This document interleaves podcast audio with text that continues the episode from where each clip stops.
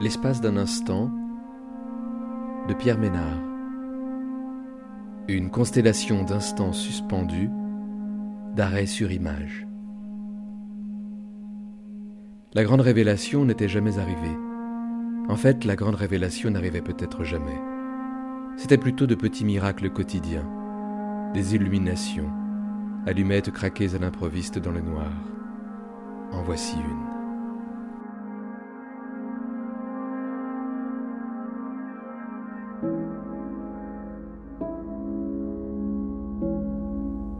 Svenigorod, Russie, 14h10. Le ciel étoilé, au-dessus de nos têtes, confetti de lumière, point de repère dans l'immensité céleste.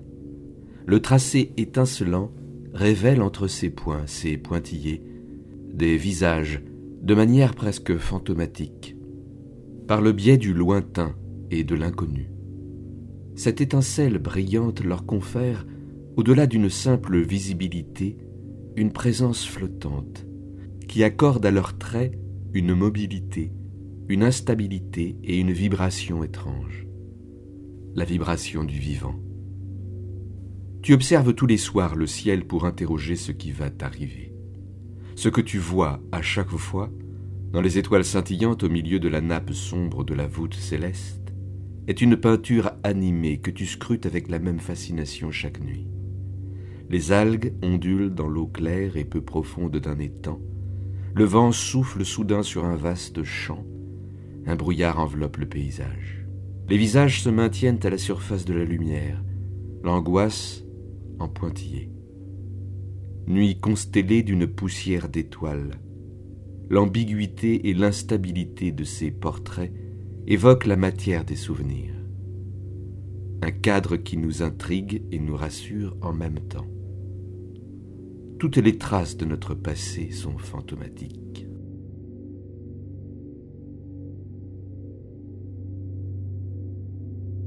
Varsovie, Pologne, 13h10.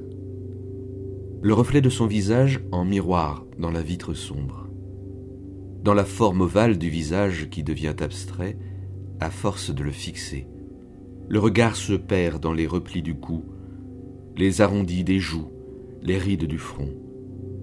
Atlas imaginaire. On en fait le tour plusieurs fois. Avec le doigt, on dessine les contours de ce nouveau pays. Cette image est une apparition que je ne sais pas envisager. C'est un paysage, un mot de passe un souvenir que je ne peux oublier, car il y a une issue à tout effacement comme à toute absence. On l'appelle, on l'invente. On se regarde dans le miroir, on ferme les yeux, on demande pardon et on espère avec l'image qui nous dévisage. Je ne sais pas ce qui m'attend. Je souligne le parcours que je voudrais faire à l'envers. Je connais la pénombre, le silence, le désarroi se disperse indéfiniment. On commence par un regard, un clin d'œil, un sourire. Le premier mot qu'on prononce nous submerge. La lumière m'enveloppe, m'encercle, me caresse. Je cherche une image si lointaine de moi-même que je m'y perds.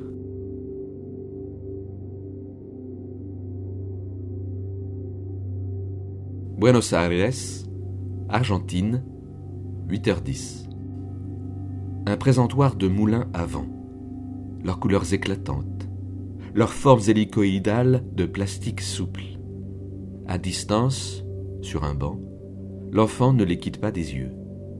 Il aimerait tant courir dans la rue, faire voler ses jouets bras en l'air, sentir leurs mouvements quand le souffle du vent fait tourner leurs ailes. En accélérant la vitesse, les couleurs se mélangent. On ne les distingue plus. Les pales du moulin tournent sur elles-mêmes à vive allure, les revoltent tapageusement. Le son vibrillonnant de leurs ailes siffle à nos oreilles, tel un essaim d'abeilles invisibles dont le danger nous menace sans possibilité de le fuir.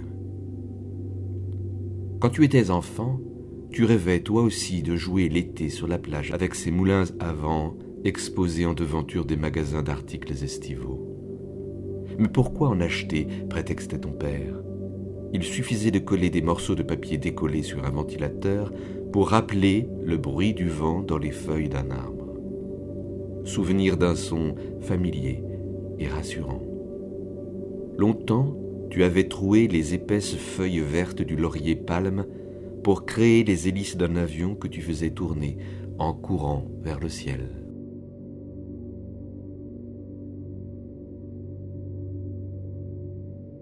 Paris, France, 13h10. La scène attire mon regard. À chaque fois c'est pareil. Un moment de distraction, et voilà que la mère tend le sein à son enfant qui se met à téter goulûment. Bruit de succion, tension de la bouche qui tète, tout son corps dans l'assouvissement de ce besoin naturel. Les yeux fermés.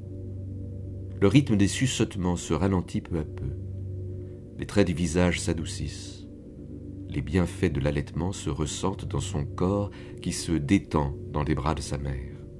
Je me rends compte que c'est autre chose qui retient mon attention dans cette image de mère à l'enfant. Sans doute le geste de la jeune femme, sa manière sereine et douce, ferme, décidée, de tenir son bébé, de porter le sein à la bouche de l'affamé, avec assurance et précision, de l'y maintenir à sa hauteur pour qu'il parvienne à le capter convenablement.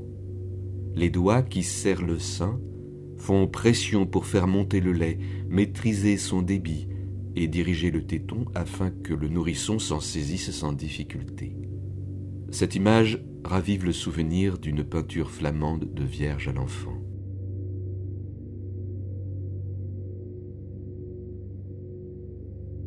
Dover, Royaume-Uni, 12h10. C'est une vieille photographie. J'aperçois la maison au bord de la falaise de craie blanche. Un point à l'horizon, si fragile, lointain souvenir. Notre passé nous accompagne, où qu'il soit. Des fois, nous n'y faisons pas attention. Des fois, il ressurgit subitement et nous frappe en plein cœur. L'attachement au souvenir. D'un côté l'affectif, et de l'autre le dangereux, celui qui fait que nous devenons prisonniers de nos souvenirs et de notre passé. Je vois l'homme assis près de la cheminée, livre à la main, une cigarette en partie consumée, fumant en équilibre sur le rebord du cendrier. Je vois la femme qui sourit en écoutant un disque de musique classique. Cette image du passé témoigne de notre affection, dans ce geste de partage et d'échange qui agit sur nous tel un étrange jeu de miroir où nous paraissons soudain capables d'anticiper ce qui nous attend, mais dont nous ne sommes pas en mesure de contrôler les effets de notre vécu sur nous-mêmes. Tout tourne donc autour de ce que le passé a de plus mystérieux et de son influence sur le présent et le futur.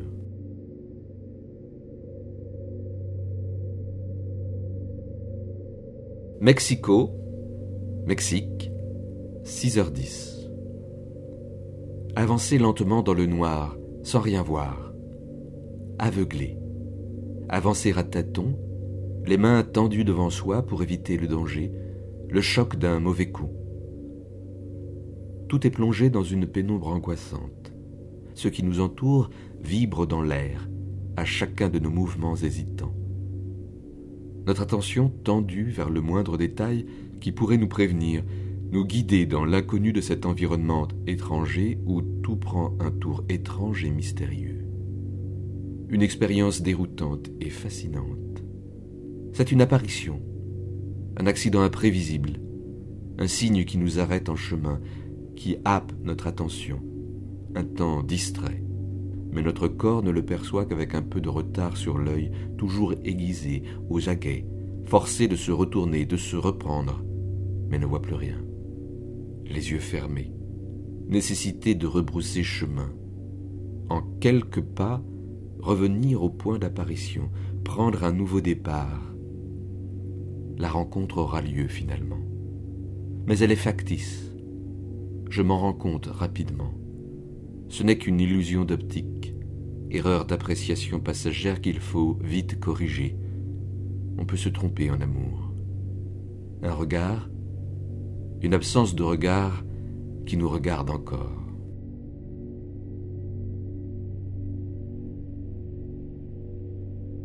Mozcazzano, Italie, 13h10. L'air est un mur, la peau un barrage. On capte les bruits de loin, on observe le moindre geste. Chaud devant, pas touche. Par moments, la surface a besoin d'être enfin calmée. L'ampoule grattée jusqu'au sang, les raies blanches laissées par les ongles sur la peau hâlée, et toutes ces égratignures qui sont comme les signatures des grains de sable. Le ciel est sans nuages, le soleil immobile et calme. Lever la tête vers le ciel, tendre les bras dans le même élan, se sentir libre et invincible. Regarder autour de soi, les arbres dans le jardin, le vent jouant dans leurs branches, frissonnant entre les feuilles, au rythme du jeu complémentaire des ombres et de la lumière s'infiltrant au travers. Le ciel en couronne au-dessus de sa tête. Dans l'extension des bras, quelque chose s'étire, se soulève, se détend, éclate en lui. Un déclic. Tout a eu son commencement. Ces moments purs d'intime cohérence en soi, de transcendance et de révélation. La convocation du quotidien pour en briser la surface même. L'émotion prend, gagne et monte. Inclinaison, inclination. Ne pas tenter d'y résister, rester soi-même, tout simplement. L'espace d'un instant de Pierre Ménard.